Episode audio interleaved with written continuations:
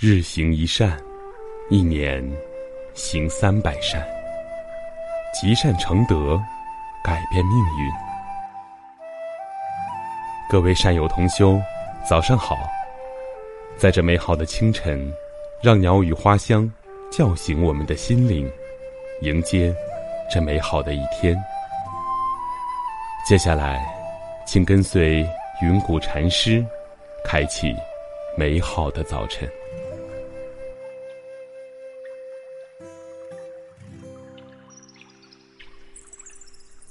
当利益当头、攸关生命之际，有几人能刚正不阿、坚持良知、不说假话？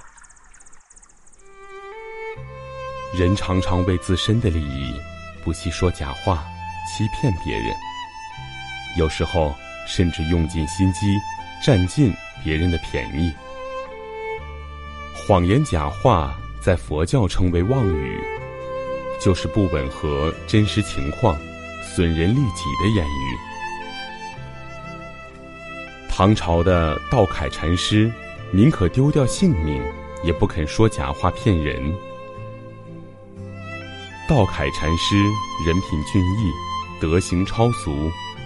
由于他的道德修为，不仅吸引大江南北的僧信向他请依佛法。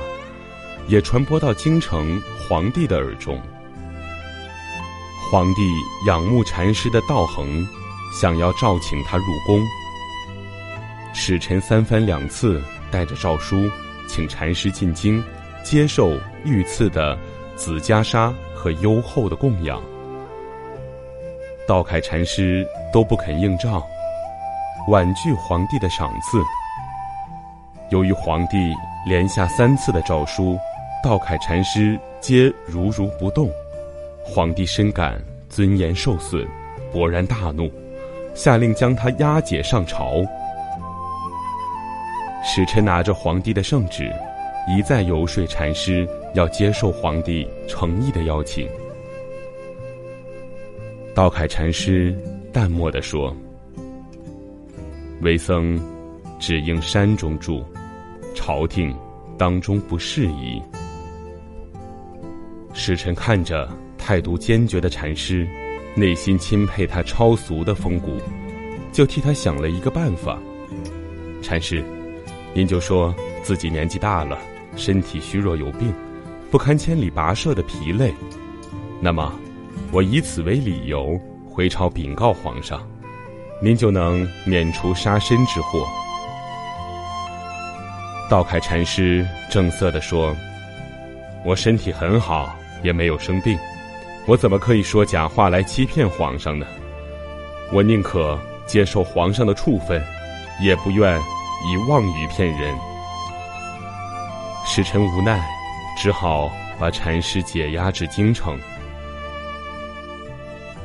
皇上从使臣那儿听到，禅师宁可受罚，不愿说谎的事儿，感佩他勇敢正直的品德，当面释放他。并派车马迎禅师回寺中，也颁赐紫袈裟和若干珍宝供养。我们今天的早课暂时告一段落，明天继续和云谷禅师一起学习，我们不见不散。记得践行日行一善，还要在平台的底部留言区与大家交流学习心得。